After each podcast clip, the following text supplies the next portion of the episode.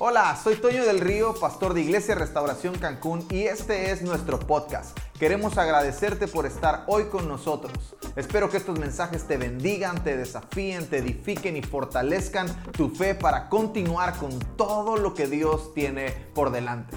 Hey, ¿qué tal iglesia? Bienvenidos a una transmisión más. Gracias por acompañarnos en esta excepción de domingo. Yo sé que extrañas la reunión presencial, yo sé que la dinámica ya nos había ya nos habíamos acostumbrado a estos días de estar en reuniones presenciales y vernos y saludarnos y disfrutar de la reunión en vivo. Gracias, gracias por hacer un esfuerzo y conectarte con nosotros. Prepárate, prepárate porque la próxima semana, próximo domingo 23 de mayo, vamos a tener nuestra primera reunión en el nuevo auditorio eso va a estar increíble. Tienes que invitar a alguien. Sería extraordinario que nos hicieran falta sillas. ¿Alguien puede decir amén a eso? Que nos hicieran falta sillas, que gente llegara y que nosotros tuviéramos que ponernos de pie para que otros se sentaran. Así que invita a alguien, avísale a tu familia. Si conoces a alguien cercano a la zona, invítalo porque eso va a estar extraordinario. Vamos a tener un invitado súper especial con una palabra que seguro nos va a desafiar, nos va a empoderar, nos va a equipar. El Espíritu Santo nos va a hablar. Así que no te puedes perder el próximo domingo 23 de mayo. Pero bueno, mientras estamos aquí en nuestra transmisión online, en lo que todos los preparativos para esa reunión increíble suceden. Y hoy quiero compartir contigo algo que mientras estaba en el avión rumbo a Guadalajara hace unos meses, estaba escuchando un mensaje y Dios habló. Alguien dijo, no recuerdo ni qué era el mensaje, no recuerdo ni qué era, eh, eh, no sé si era una canción o una predicación, la verdad es que no recuerdo, pero alguien mencionó esta palabra y me ha perseguido durante varias, varias semanas y creo que este es el momento oportuno para compartirlo y es esto, se llama momentum. Momentum. Y, ahorita te voy a hablar un poquito de qué significa todo esto, pero yo le agregué algo a este momentum, a esta definición, a esta palabra, y le puse esto, fe para conquistar. ¿Alguien puede decir amén a eso? Fe para conquistar. Y, quiero, quiero darte la definición que, pude encontrar mientras estudiaba un poquito y leía un poquito acerca de este asunto de momentum. Y es un término que la física utiliza para describir el resultado que un cuerpo, de, un cuerpo, que un cuerpo ejerce fuerza y velocidad sobre otro cuerpo estático y lo impulsa a moverse. Ah, es el resultado de fuerza y velocidad contra otro cuerpo y es el impulso a moverse. Entonces yo creo que este es nuestro momentum. ¿Alguien puede decir amén? Creo que como iglesia restauración, este es nuestro momentum. Creo que el cielo está haciendo presión y está ejerciendo fuerza sobre nosotros. Alguien, alguien está sintiendo de Dios algo aquí. Yo, yo estoy sintiendo a Dios en este momento porque estoy convencido que el cielo está ejerciendo presión. El cielo está impulsándonos a movernos, a ir en busca de algo que todavía no hemos vivido. Y vamos a necesitar fe para, para conquistar. Y quiero comenzar con uno de los pasajes que más me ha bendecido a lo largo de estos años. No es un pasaje lleno de revelación como muchos, pero es un pasaje que trae dirección en momentos determinados y que al menos a mí, y espero que a ti también, me anima a seguir avanzando. Y el pasaje es este, Eclesiastés capítulo 9, verso 11. Eclesiastés capítulo 9, verso 11. Me volví debajo del sol, me volví y vi debajo del sol. Este es el predicador hablando. Me volví y vi debajo del sol, que ni es de los ligeros la carrera, ni la guerra de los fuertes, ni aun de los sabios el pan, ni de los prudentes las riquezas, ni de los elocuentes el favor, sino que tiempo y ocasión acontecen a todos. Ah, esta última frase, tiempo y ocasión, tiempo y ocasión, ¿por qué no lo escribes aquí en el chat? Tiempo y ocasión. Qué importantes son estas dos sencillas pero poderosas palabras. Esto a mí me enseña que las oportunidades están frente a nosotros. Las oportunidades siempre están frente a nosotros, pero tú y yo debemos estar listos para aprovecharlas, porque tiempo y ocasión a todos les acontecen. Es asombroso que el pasaje describe tantas cualidades valiosas, pero que cierra con esto, con esta expresión, a todos les llega la oportunidad. A todos les llega la oportunidad. Entonces por eso te estoy diciendo que como iglesia siento que este es nuestro momentum. Este es el impulso que el cielo está haciendo sobre nosotros para ir y conquistar. Vamos a necesitar fe para conquistar. ¿Te has dado cuenta cuando la oportunidad está frente a ti? ¿Alguien se ha dado cuenta cuando la oportunidad está frente a, frente a ti? O a lo mejor estás distraído pensando que no eres lo suficientemente hábil para hacer lo que se te demanda hacer. Y por eso dejas de prestar atención al tiempo y la ocasión. Hay una historia con la que quiero hablar esta, esta tarde. Es una historia de David pero sucede antes de David. Si pudiéramos decir eso, es una historia previa a la aparición en escena, en plataforma de David. Y creo esto, todos necesitamos fe. Puedes escribirlo aquí, todos necesitamos fe. Todos necesitamos fe, pero hay un tiempo y ocasión en la que esto, la fe, será fundamental. Será vital para conquistar lo que tenemos enfrente. Y esto es lo que la historia dice.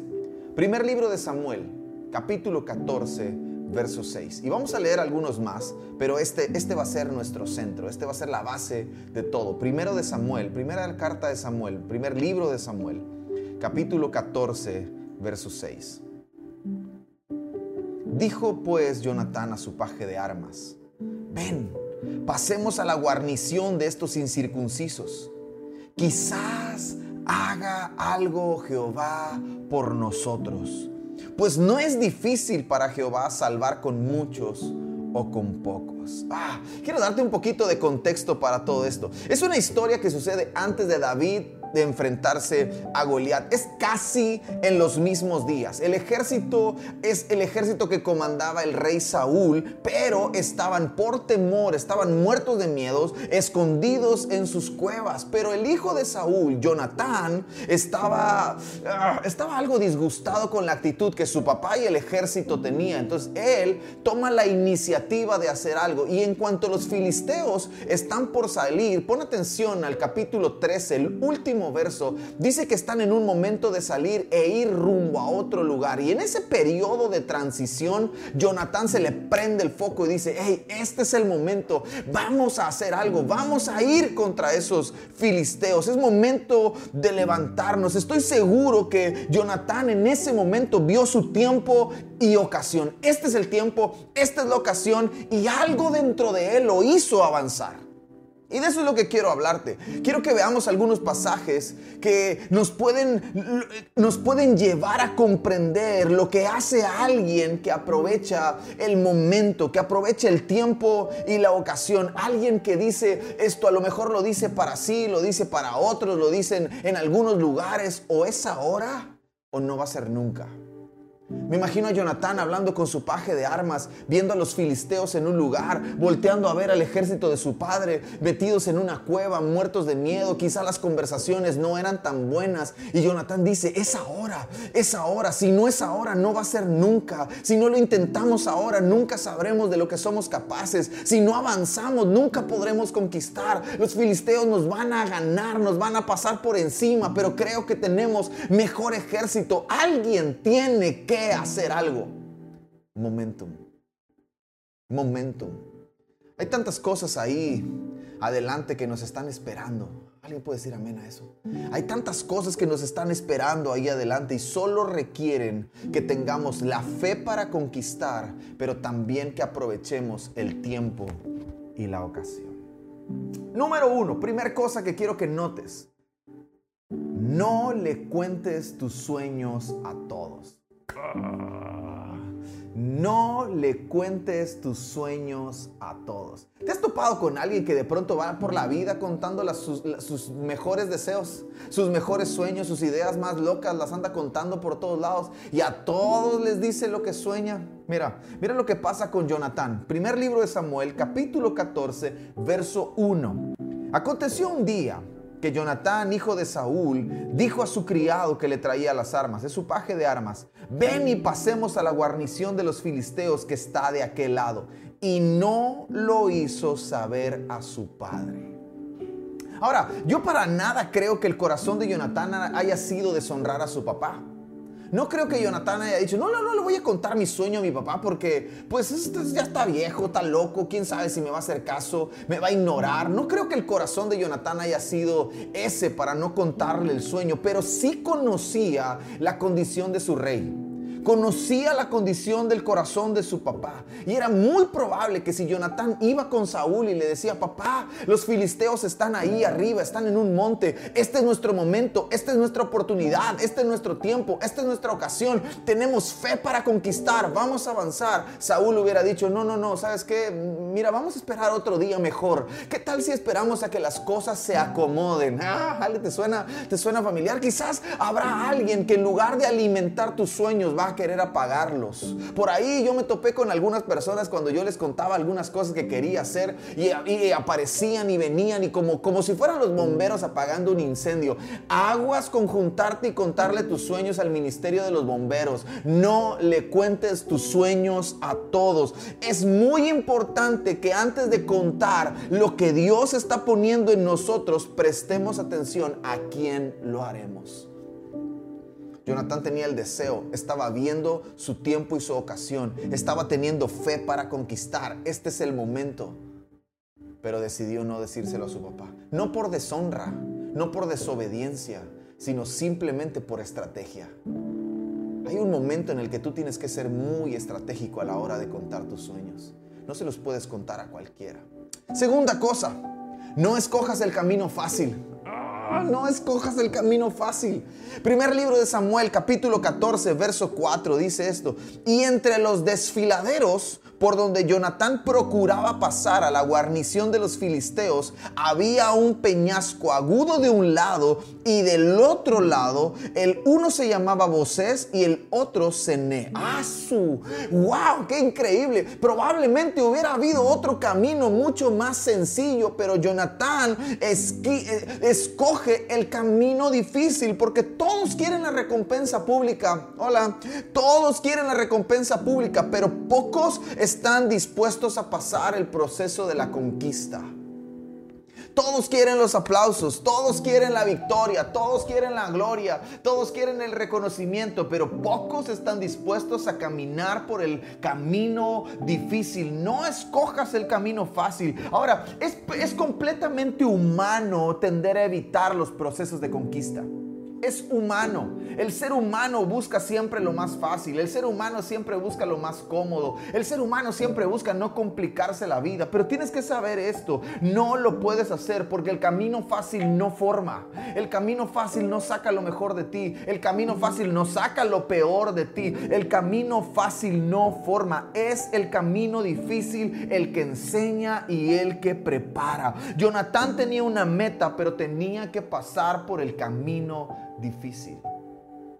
¿Quieres tener fe para conquistar? ¿Quieres conquistar por la fe? ¿Quieres aprovechar tu momento? Número uno, no le cuentes tus sueños a todos. Número dos, no escojas el camino fácil. Número tres, encuentra personas que corran contigo. Encuentra personas que corran contigo. Primer libro de Samuel, capítulo 14, versos 6 y 7, dice esto. Dijo pues Jonatán a su paje de armas, ven, pasemos a la guarnición de esos incircuncisos. Quizás haga algo Jehová por nosotros, pues no es difícil para Jehová salvar con muchos o con pocos. Y su paje de armas le respondió, haz todo lo que tienes en tu corazón. Ve, pues aquí estoy contigo a tu voluntad. Cuando, cuando es el día de conquista, cuando es el día de la batalla, son pocos los que estarán a tu lado. ¿Y sabes por qué son pocos los que estarán a tu lado? Porque tú los vas a escoger. Tú los vas a escoger. Escoge, encuentra personas que corran contigo. Cuando la creo que la visión es atractiva. Yo creo que cuando tú tienes un sueño, cuando tú tienes una visión, comienza a atraer. Es atractiva y con ella, con la atracción, vienen ciertos tipos de personas. Creo que vienen los que corren a ella, los que cuentan a los que les cuentas la visión y deciden añadirse a la visión, los que nacen dentro de la visión que se convertirán en los que correrán con la visión, pero también tienes que saber que habrá otros que vendrán a correr contra la visión. Entonces, los que corren a la visión los que corren con la visión y los que corren contra la visión. Pero tú tienes que escoger quiénes van a caminar contigo hacia la conquista. ¿Quiénes van a, quiénes van a ser los que te digan, dale, vamos a hacerlo, no importa. Quizás el Señor haga algo, porque para el Señor no es problema salvar con muchos o, con pocos. O sea, Jonathan y su paje de armas estaban dispuestos a morir juntos. No sabemos qué va a pasar, pero estoy, estoy seguro de algo. Si tú vas, yo voy. Y a donde tú vayas, yo voy a ir. Y si tú te mueres, yo me muero. Y si tú peleas, yo peleo. Y si tú subes, yo subo. Encuentra personas que corran contigo. Encuentra personas que corran contigo. Yo siempre estoy agradecido por las personas que me rodean. Doy gracias a Dios todo el tiempo por todas las personas que me rodean. Y de las más valiosas, y si no es que la más importante, es mi esposa. Definitivamente, mi esposa es de las personas más valiosas, si no es que la más importante de las que están caminando conmigo. Le cuento todas mis locuras. A veces me entiende, a veces no. A veces me aplaude, a veces me regaña. A veces me corrige, a veces me anima. A veces me, me, escucha, a veces aporta algo a la visión, a veces le quita algo a la visión, pero hay una realidad en esto. Siempre camina conmigo siempre camina conmigo. Y ella de pronto, a lo mejor no lo dice sus palabras, pero su actitud me demuestra que pase lo que pase, siempre va a estar conmigo. Si tú triunfas, yo triunfo. Si tú te caes, nos caemos juntos. Si tú te levantas, nos levantamos juntos. Si esto se cae, si el barco se hunde, nos hundimos todos. Si el barco triunfa, triunfamos todos. Encuentra personas que quieran correr contigo. Tienes que encontrar personas que vivan así contigo. Tienes que encontrar personas a las que les puedas contar tus sueños y en lugar de apagarte te digan, yo voy. ¿Qué hay que hacer? ¿Cómo te ayudo? ¿Por dónde hay que ir? ¿Qué hay que cargar? ¿Qué hay que cambiar? ¿Qué hay que caminar? ¿Qué hay que, qué hay que hacer? Tú dime qué hacer y yo aquí estoy. Lo que tú quieras hacer en tu corazón, yo estoy contigo. Encuentra personas que hagan eso. Pase lo que pase. Encuentra personas que puedan decirte, pase lo que pase, estamos juntos hasta el final. Cuarta cosa, cuarta cosa que tú y yo tenemos que saber si vamos a tener fe para conquistar, si vamos a aprovechar nuestro momentum. Palabras de fe. Palabras de fe. Primer libro de Samuel, capítulo 14, versos 8 al 10, dice esto. Dijo entonces Jonathan, vamos a pasar a esos hombres y nos mostraremos a ellos. Es una misión suicida. Es una misión suicida. Los filisteos están allá. Jonathan es como si fuera, hey, hola, aquí estoy. Eso es lo que Jonathan está diciendo a su paje de armas. Vamos a mostrarnos a ellos. Vamos a decirles, aquí estamos. Pero mira la fe, mira las palabras de fe, cómo comienzan a construir cosas. Si nos dijeran así, esperada que lleguemos a vosotros, entonces nuestra, no, entra, no estaremos en nuestro lugar y no subiremos a ellos. Más si nos dijeran así, subid a nosotros, entonces subiremos porque Jehová los ha entregado en nuestra mano. No es Jehová los entregará, no es el Señor quizá los haya entregado, no, es el Señor los entregó en nuestra mano. Y esto no será por señal. ¿No te has dado cuenta en cuántas ocasiones nuestras propias palabras nos han boicoteado? No han sido las palabras de nadie más, no han sido las palabras del vecino, no han sido las palabras del amigo, no han sido las palabras del mundo, han sido nuestras propias palabras las que nos boicotean, las que nos meten el pie, las que terminan por frustrar nuestros sueños. Ay, no voy a poder. Eso no es para mí. Está tan difícil. No tengo, no puedo, no lo siento, no sé cómo hacerle. ¿Cuántas veces? Ah, Sería muy bueno considerar cómo estamos hablando en medio de la conquista. Nuestras palabras tienen que ser de fe, porque estoy seguro que Dios respalda nuestras palabras. Dios respalda nuestras palabras. Jonatán no sabía lo que sucedería. Lo único que sabía es que Dios estaba con él y así hablaba. El Señor los ha entregado en nuestras manos. Quizá el Señor nos ayude en este momento. Para Él no es problema salvar con pocos o con muchos. El ejército de mi papá está metido en una cueva, pero aquí estamos mi paje de armas y yo. Y nosotros dos confiamos en el Señor. Y no, no importa si vamos a morir ahí, pero por lo menos lo vamos a intentar. Palabras de fe. Jesús dijo esto, si sus palabras permanecen, si mis palabras permanecen en ustedes, pidan lo que quieran. Juan capítulo 15, verso 7, lo estoy parafraseando. Si sus palabras permanecían en nosotros, podíamos pedir lo que quisieron, lo que quisiéramos. Nuestras palabras son importantes para activar la fe. Oh, escúchame bien, nuestras palabras son importantes para activar la fe y el mover de Dios a favor de la conquista. En medio de esta conquista a la que estamos entrando como iglesia, nuestras palabras son bien importantes. ¡Ay, está bien grande! ¿Cómo lo vamos a llenar? No, no, no, no es cómo lo vamos a llenar, es cuándo lo vamos a llenar. No es cómo vamos a pagar todo esto, es cuándo hay que pagar, cuánto hay que pagar. No, no, no es, no es, ay, ¿qué vamos a hacer por acá? Es dónde lo ponemos, ya lo tenemos. El Señor, si el Señor nos ha entregado esto, el Señor está con nosotros. Palabras de fe. Y número 5 avanza. Avanza. Primera de Samuel capítulo 14, versos 8 y luego del 13 al 15. Dijo entonces Jonatán, vamos a pasar a esos hombres y nos mostraremos a ellos. Y subió Jonatán trepando con sus manos y sus pies, y tras él su paje de armas. Y a los que caían delante de Jonatán, su paje de armas que iba tras él los mataba. Y fue esta primera matanza que hicieron Jonatán y su paje de armas, como 20 hombres en el espacio de una media yugada de tierra. Eso es un espacio bien chiquitito. Y hubo pánico en el campamento y por el campo y entre toda la gente de la guarnición y los que habían ido a merodear también. Ellos tuvieron pánico y la tierra tembló. Hubo pues gran consternación. Dos personas hicieron huir a un ejército. ¿Por qué? Porque buenas intenciones no son suficientes. Debemos actuar. Buenas intenciones no son suficientes. Ay, ¿cómo me gustaría alcanzar eso? ¿Qué estás haciendo para alcanzar eso? Ay, ¿cómo me gustaría obtener eso? ¿Qué estás haciendo para obtener? ¿Cómo me gustaría hacer eso? ¿Qué estás haciendo para hacer eso? Porque buenas intenciones no son suficientes. Todos queremos esperar a que las cosas se acomoden perfectamente para aprovechar el tiempo y la ocasión. Pero tienes que saber esto, no siempre será así. Es que quiero sentir cuando, cuando, yo sienta paz en mi corazón.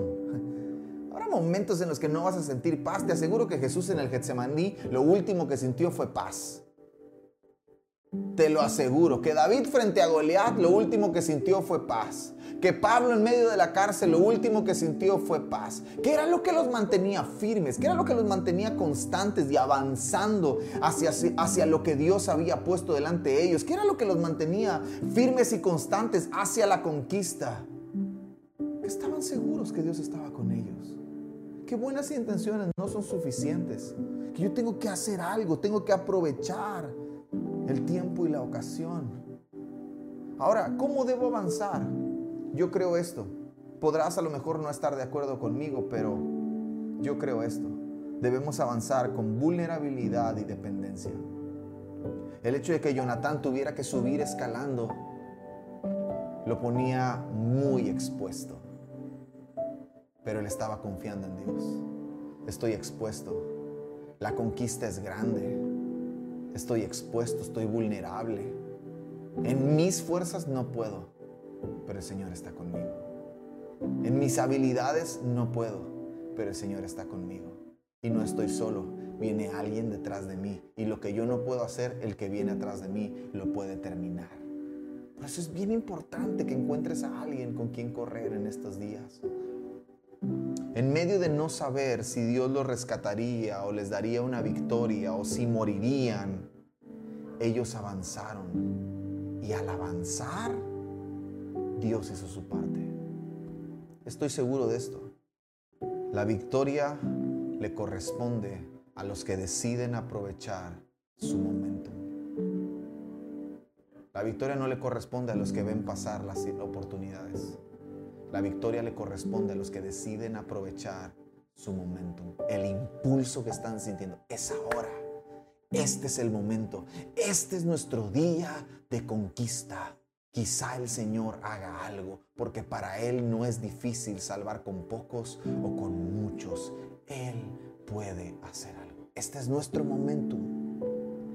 Ahí adelante, termino con esto. Ahí adelante nos están esperando una de nuestras conquistas más importantes. Si tú no has visto el video, corre a ver el video de nuestro nuevo lugar. Es de nuestras conquistas como iglesia más importantes a las que al menos en cinco años nos hemos enfrentado. Yo no sé si más adelante viene una conquista mayor, pero estoy seguro de que es, es, más, puedo decirte sí, hay una conquista mayor ahí adelante. Porque todo esto que está sucediendo ahora es el entrenamiento para una conquista mayor. Y si ahora, y si ahora aprovechamos nuestro momentum, y si ahora aprovechamos el impulso que el cielo está ejerciendo sobre nosotros, y si ahora aprovechamos el tiempo y la ocasión que nos está llegando uh, más adelante, años más adelante, voltearemos para atrás y vamos a decir, valió la pena valió la pena correr el riesgo. Probablemente no tenemos todo a favor. Hey, hola. Probablemente no tenemos todo a favor. No tenemos eh, la iluminación necesaria, no tenemos las condiciones adecuadas, no tenemos eh, las, mismas eh, comodidades que teníamos antes, no tenemos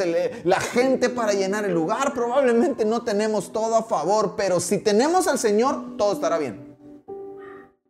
No tenemos las condiciones a favor, pero el Señor está a favor nuestro. Entonces todo estará bien. Todo va a estar bien. Eh, amado, amada iglesia, tienes que saber esto. Prefiero correr el riesgo y ver a Dios obrar. Quiero correr el riesgo y ver a Dios obrar que quedarme sentado escondido en mi seguridad. Prefiero correr el riesgo y ver cómo Dios interviene y hace un milagro extraordinario y nos bendice de forma sobrenatural y hace explotar Iglesia Restauración en multiplicación porque Él nos lo prometió a inicio de año. Él nos prometió que esta sería una temporada para restaurar, para plantar, para multiplicar. Y yo prefiero arriesgarme y ver a Dios obrar que quedarme sentado en mi seguridad. Bastante cómodo. Ah. Tienes que saber esto. Quiero llegar a viejo. ¿Alguien quiere llegar a viejo? Estoy seguro que todos queremos llegar a viejos. Pero yo quiero llegar a viejo con mi familia y poder verlos a los ojos. Este es uno de mis desafíos personales más grandes. Quiero llegar a, quiero llegar a viejo con mi familia y poder verlos a los ojos y decirles con seguridad y paz, por lo menos lo intenté. Quizá no obtuve todo lo que quise. Quizás mis, todos mis sueños no se cumplieron. Quizás no pude transformar toda una ciudad. Quizás no pudimos hacerlo. Pero tengo paz. Estoy tranquilo porque por lo menos lo intenté. No me quedé sentado en la comodidad, en la seguridad de mi comodidad correr riesgos. Vamos a conquistar. Vamos a conquistar. Vamos a conquistar. Escríbelo aquí. Vamos a conquistar. No es pregunta, es una afirmación. Vamos a conquistar. Y si no es ahora, mañana lo volveremos a intentar a conquistar. Si hay que tomar el camino difícil, tomaremos el camino difícil. Si hay que guardarnos nuestros sueños un poquito para escoger a quién contárselos, lo haremos. Pero también encontraremos a alguien que corra junto a nosotros. Tendremos las palabras de fe correctas para el momento correcto. Y sobre todas las cosas, no nos vamos a quedar con las intenciones. Vamos a actuar. No importa si somos muchos o pocos. No importa si somos muchos o pocos. Para nuestro Dios eso no es importante. ¿Sabes qué es lo que sí es importante? Que alguien entienda y aproveche su tiempo y ocasión. Que alguien entienda y aproveche su momento. Yo quiero orar por ti. Ahí donde estás, cierra tus ojos.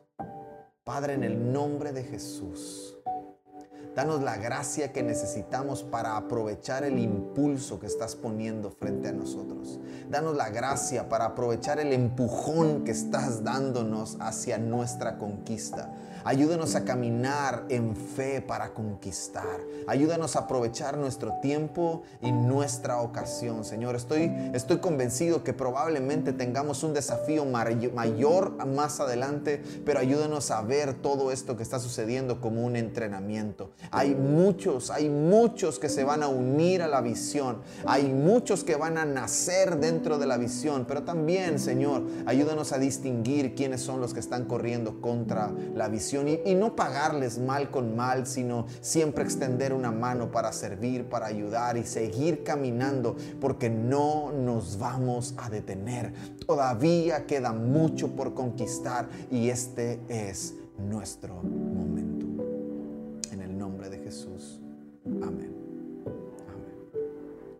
Nos vemos la próxima semana en nuestro nuevo auditorio. Espero verte ahí para celebrar juntos a Jesús con todas nuestras fuerzas. Eso va a ser una locura. Nos van a escuchar, van a saber. Ese lugar va a saber que Dios está ahí. Amén. Nos vemos la próxima semana. Esperamos que estos mensajes te hayan inspirado, te hayan desafiado, hayan animado y hayan fortalecido tu fe para todo lo que tiene el Señor por delante para ti. Nos vemos en la próxima.